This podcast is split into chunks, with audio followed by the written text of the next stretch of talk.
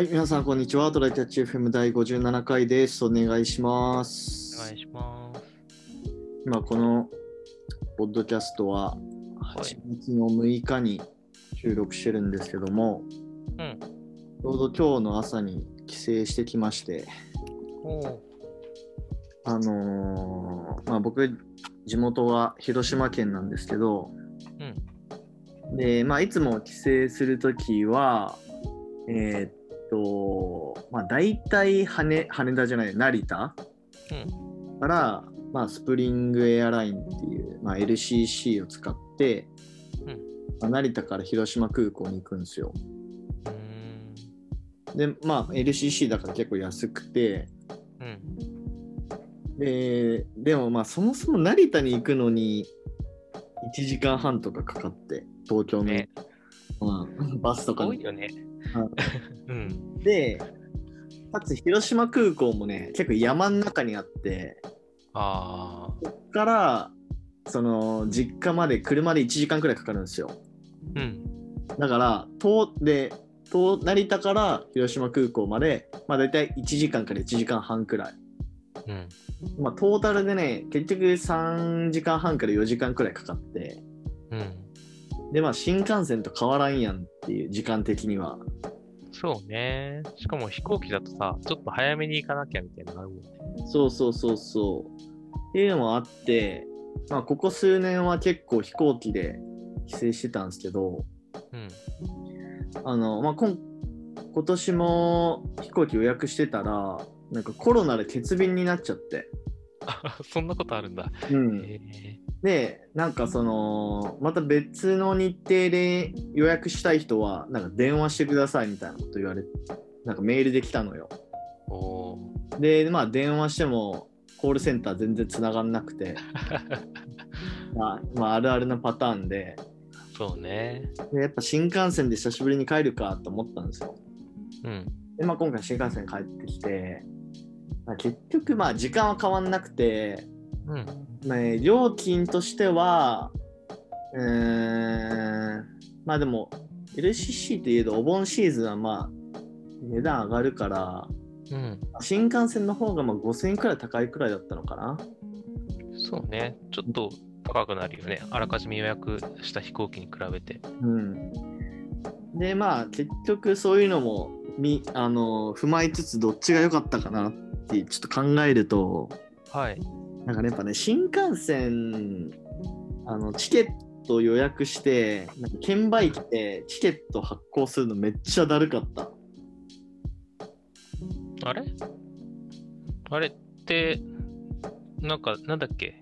何新幹線？東海道だっけ？山陽新幹線、さ山陽、山陽か。うん、あれ？福岡帰るのと同じやつだよな。多分あれってさ、うん。あの、JR 東日本のスマート EX かなんかでさ、うんうん、あの、スイカ登録して ピッで終わんなかったっけ？あー俺それやってなかったな。だからそもそも最近スイカとか全然使ってないから、あー、なんかね、どっちか、確か、確か西に行く方にあった気がするんだけど、あれ、あれ、東北に行く方だっけ？どっちかにはね、あるんですよ。で多分あるのかもしんない、それ。それが最高に便利なので、それやったらいいと思うけど、確かに窓口とか、券売機とかってめっちゃ並ぶよね、あれ。そうね。あ、でも、俺と朝乗ったの、朝7時くらいだから、まあまあ空いてたんだけど、あで、まあ、普通にその LCC に乗るときは、なんか予約するとメールが来て、そのメールに PDF がついてて、あ。うん。その PDF の中にバーコードリーダーがあって、あバーコード、あの QR コードか。QR コードがあって、それをチェックインのところでピッてやると、もうチェックイン完了みたいな、これシンプルな感じなんですよ。うん。なんかね、新幹線はなぜか、その予約のマイページのところに、そういう受付ナンバーも QR も見当たんなくて、うーん。なんかなんか3分くらいなんかいろいろスクロールしながら探したら、なんかうん受付番号発行みたいなリンクがあって、それを押したらメールが届いて、でメールにワンタイムパスワードみたいなのがあって、面でワ倒ン。タイム ワンタイムパスワードを入力したら受付番号が出てきて、も受付番号もなんか16桁くらいあって、それを券売機にポチポチ入力するみたいなね。結構めんどくさい感じだった。まあ、早めに行ったからちょっとセーフだったけど、あれギリギリのとこで行ったら、なんかめっちゃ腹立ってただろうなって思う。ねなんか初めてやるもんは余裕持たないとそういうのが怖いよね。そうね。うん。あ、今調べ直したけどね、やっぱり JR 東日本とあ、J、東海道山陽新幹線で使える、東京博多間なら使えるから、なるほどね。まあ、それをすればよかった話か。そう、もうピッてやったらね、もう終わりだったはず、あれは。うんうんうんうん。まあ、慣れの問題ですかね。そうね、やってみたら、ただその、新幹線の線によっては、うん。あのこういうの導入されてなくて、券売機から出すんかいってなってめっちゃ焦ったこととかあるから、実際ちゃんと調べてやるべき。なるほど。まあ、そういう雑談でした。はい。はい。えー、今日の本題なんだけども、はい。あれだね、ね。はい。はい、久しぶりにかな？僕、し 出発のやつで。はい。はい、スケジュール的になんか無理なものを無理っていうのと、うんなんか、いや、無理なんだけど、そこをなんとか押し通してやり通しましたっていうのは、どっちがプロの、プロとして正しいんだろうねっていうところが、うんうんうんはい、気になってまして。なんか、あー難しいね。どっちも言われ、どっちも言われるよね。あの、特にテレビとかではさ、なんか、なんかこれ無無理だと思ってたものをなんとか終わらせた、さすがプロみたいな時とさ、うん。なんか、ちゃんと自分の、なんか、なんだろうな、品質とかをちゃんと考えて、無理なものは無理っていうのがプロだっていうのもさ、両方あるわけで、うん。どっちなんだろうなーっていうのが、まあ、ケースバイケースだとは思うんだけどね、なんそうか、だね。自分をどういう人だとしてアピールしたいかにもよるかもしれないとか、ちょっと思いながら。ね。哲学的にはどう思ってるの？いやー、うーん、いや、本当に状況によるけど、なんかもう無理なもんは無理じゃんって僕はすぐに思っちゃう人だから、だって、でもなんか、通せるんだったら無理じゃないじゃん、それはっていう。無理だから無理だっつってんだよみたいなところは確かに。ある。で、あとは、あの、現実的な人間が健康に生きられる範囲の、あうん。の、就業時間では無理ですっていう時にどうするっていう話だよね。あの徹夜3日やればなんとか終わるかもしれないですみたいな話をさ、どうすんのかっていう話だよね。まあそうだな。でも俺もどっちかっていうとそっちだな。というか俺はそもそも、あの人生のモットーとしてあの無茶しないっていう ライフスタイルを生きてるので、まあ、常にまああの78割くらいのなんか力量でう生きてるのよ。のなんかあった時のために。大事大事。プロっぽいわ。でうん。本当にそのやばい時ってうん。意図せずに来たりするからうんうん。そこにこう余力を持たしとかないとなんか常に100%で走ってる時になんかさらにこうなんか事故事故というかハプニングが来たらうん。もうダメじゃんっていう、そうね。うん、だからそうねスケジュールも基本的にはまあなんか1ヶ月のプロジェクトなら1週間のバッファーを持ったりだとかうん。なんかそういうくらいの、あ、これは余裕でいけるっしょっていう感じで、なんか進めるのが、まあ、プロというか、良き PM なんじゃないかなと思いますけどね。そうだよね。うんまあなんか誰が悪い、いや、多分前任者が悪いんだろうなみたいな状況でさ、も もはや今いる人は誰も悪くないんだけど、もう全てが詰まってて、なんか上も言うし、やれって言うしかないよなみたいな状態なんだけど、いや、無理なもんは無理だしなってスケジュールを見ながら思ったりしたことはなんか割と何度もあって、いやー、もう途中、できる限りは僕はもう無理なものは無理って言ってるけどね。うんうんうん。なんか、ちょっとそれと似た、それと似たよっていうか、この、このテーマに似たような話で、うん。まあ、その前職の時に、えっと、俺のマネージャーは、その時のマネージャーは結構その技術的な理解が深いコンサルの人で、うん。でその隣のチームにいたマネージャーの人、まあ、同じくらいのくらいの、ん同じくらいの階級のマネージャーの人、まあ、どっちかっていうとちょっと営業っぽいというか、はいはい。無力すごいあるけどちょっとその技術的なところは、まあ、うんコードも書けないし、わからないというか、比較的わからないっていう人で、でその人は結構、あのーなんだろう、提案はうまいのよ。はいはい、でも、はい。プロジェクトは結構炎上してて、っていうのは、まあやっぱり、現実的にできるかどうかわからないものをどんどんこう提案してたから、かよく思うんだけどさ、そのコミュニケーション能力が高くて、お客さんからも信頼されてて、案件取ってくるっていうのが揃ってるから、うん。きっと営業できるって言っても問題はないんだろうけど、なでもんか、なんだかんだやっぱ、でも、炎上すするにしろ、まあ、デリバリーはするんだよね。それは下の努力じゃんって思っちゃう。そう本来実現できなかったものを下の人の努力で何とかしてる人営業の人って、それ本当に優秀な営業なのって思っちゃう。そうだね。でもまあ、実際その人の成果にはなっちゃうよね。うんまあ、だからそこをちゃんと評価できるシステムが必要なのかもしれないけど、そうそういう意味もあってさ、なんとか無理を通しちゃうと、なんかそれなんとかなったって上の人がなんか増長しちゃうっていうのもあって、僕あんまりやりたくないんで。まあね、確かに。まあ、まあ、だからこそ俺はその人の下にはつかなかったけど、うん。うん。まあでも会社は割とそういうとこあるもんな。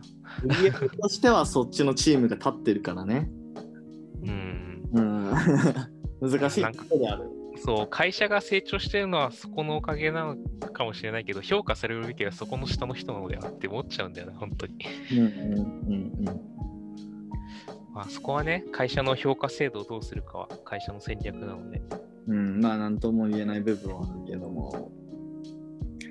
そうね。スケジュール的に無理なものを無理。ななんで無理なのかとかは、ある程度説明はできた方がいいと思うけど、なんかもう、いやもう無理やん、これっていうものをさ、それのためのな、なんで無理なのかどう、どうやったらできるのか説明する資料を持ってきてとかよく言われるんだけどさ、うん。もうなんか今すでに遅れてる状態で、その絶対これは無理だってなるスケジュールを無理ですっていうための説明資料を作るこの手間をさ、あなたはなんでかけたがるのって毎回思っちゃうんだけど、それがきっとマネージャーの仕事には必要なものなんだろうなと思って頑張って作るんだけど、それが本当に。プロジェクトで何をするかっていうところに対しての解像度がどれだけ細かいかっていう問題なのかな。かなぁとそれがある程度。さ、うん。あのー見えてないと正確な見積もりができないじゃない？うん。でまあえっとそのユーザーにしろクライアントにしろ説明をするときに、うん。まあ、多分見えてないから、まあ、できますみたいな。そうで見えね。てる人はこれとこれとこれを実装しないといけないからそれぞれなんかどれくらいかかってトータルとしてはまあ3ヶ月だからえっと2ヶ月でやることはできませんみたいなうん言い方はできると思うんだよね。そう、それをやってはいる。やってはいるけど、なんか、それを2週間でできない理由のための資料を持ってきてみたいなこと言われて、いや、まあ、どうせに3ヶ月かかるよっていう資料を作ろうとはするんだけど、2週間できないのはわかんだろうみたいなのがね、来るか、結構昔からちょいちょいあったから、いやー、と思いつつ、まあ、しかも、それの理由の、なんか、た大半、大半と言っていいかな。あの、よく言ってるうちの会社オフショアの使い方がひどくてみたいな話。はいはいはい。うんコミュニケーションコストも見てないし、あの、なんか単純作業じゃなくて考える作業まで渡せる前提みたいな感じになってて、でも実態はそんなできる人たちではなくてみたいなところがあって、だから何人いるんだからなんかこのぐらいできんじゃないのに端を発してる。もう完璧にし、そう、完璧に仕様を理解した人が何人いるっていうのでギリギリなんとかなるから2週間でいけるみたいなのをなんとなく考えられてる感じがして、いやいやいやいやいやいやしか言えない。みたいなのがあるから、まあ、もしかしたらこのスケジュール的に無理なところは、そもそもうちの問題なのかもしれない。うちの会社の問題なのかもしれない。でこうあえて、まあ、ちょっと別の意見を言ってみると、うん。まあ、そのマネージャーからコスダに対する信頼がちょっと薄いのかもしれない。ああ、そういうことね。うん確かに。まあだから、その本当に信頼してくれてるマネージャーなら、コスダが、いや、3週間かかりますって言ったら、あ、じゃあ3週間でクライアントに説明しとくねとかって言ってくれる人も、まあ、いるとは思うんだよね。確かにね、そこは大事かも。うんこうってこの人がこうって言うならこうなんだな、もうそれ以上は無理なんだなはね、信頼によるところはあるね。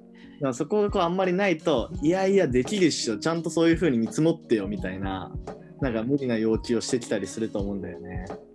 確かに。うんうん。まあだから、いろんな要因はあるんでしょうけど、そうね。まあ、あとは、あれだな。あの、まあ、そういう時って大体僕がそこのプロジェクトに入って間もなかったりして、まだ管理ができてないからそういうのが起こりがちなんだけど、うんあの聞かれた時点で、ある程度、ちょっと手直ししたら出せるぐらいのものが準備できてるべきなんだよね、管理としては。下にオフショアの人たちを持ってね、こういうスケジュールでこんぐらいのコースがあって、こういう感じでやってるんですっていうのが、なんか、あっても周知定例とか自分たちでやってるべきなんだよなっていうのがあって、うんそれが準備できてない時に困るんだよね。まだまだ入ってあんまとか経ってないですとか、そもそも要件決まったの最近じゃないですかみたいな時とかに聞かれると、いや、それはまだできてねえしってなった時に、で、かつ信頼関係が築けてない時さっき宮地が言ってたね。うんいや、まだ資料はないけど、何週間じゃ無理ですよみたいなのが発生するんだよな。そこ、そこはまあでもやっぱり説明して無理なのは無理です、ごめんなさいっていうか、まあてかこ、これがあればできますっていうごまかした言い方にするかね。なんか結局、うちの会社こう、何があればできるのかっていう言い方をするじゃん。あとどのぐらい日数があればできるとかさ、まあ人が来ればできるのかみたいな話でさ、人が来てもコミュニケーションコストがあるんだからできるわけねえだろ、100人来ても無理だわって僕は毎回思ってるんだけど。マネージャー目線だったらそういうとこをやっぱ聞きたくはなるよね。だってマネージャーってたいじゃない。うん。うん。だから、まあ、毎回そこで、いやーな、何でってなったら、日数をくださいか、うんこれとこれとこれをなくしてください、要件削ってくださいのどっちかを伝えて、まあ、じゃあ、無理だね、何ヶ月に伸ばそうかっていうのに、最終的には大体落ち着くか、もう、お客さんが納期伸ばせないから、あの、なんとか削る、あの、要件削るとかになるか、だよね。そうだね。てか、ちょっと、あれだな、ちょっと話長くなっちゃいそうな気もする。そうだな。だから結局ど、どうし、どっちがでのスタンスで生きるかだよね。なんか、この人に頼めば何でもなんとかしてくれるんだって思ってもらいたいか、どうかっていうので、ちょっとスタンスを決めつつ、まあ、返せる、返すのは、これできそうって聞かれて、うんパッとできるかどうかを分かる状態には常にしておきたいよねっていうのがうん僕の結論かなと思いますね。まあ、あと、お客さん都合でこれまでに仕上げろって言われてどうしようもないときと、うん。そもそもなんかこっちのこう提案として早くできますよってやってる、まあ、パターンってもあったりするじゃない？確かに。でもその後者ってなんかあんまりなんかそれを価値にしたくないなとは思う俺はそのもしマネージャーになったら。うん。うん。そうね、まあ、少なくとも早くするんだったら品質は完璧に頓保した上だよなっていう、他のところだと同じ品質には最低でもなった上でその速さになってほしい。そうですね。なと思うよね。この価値の出し方期待してますよ、宮地さん。は いありがとうございます じゃあそんな感じですかねちょっとだらはい。喋っちゃいました、ね、ふわっとしちゃったけど、はい。皆さんもちょっとどういう風になっていきたいかみたいなところは考えてみてください。はい 今日はこんな感じで終わりましょうありがとうはい。ございましたありがとうございました。またね。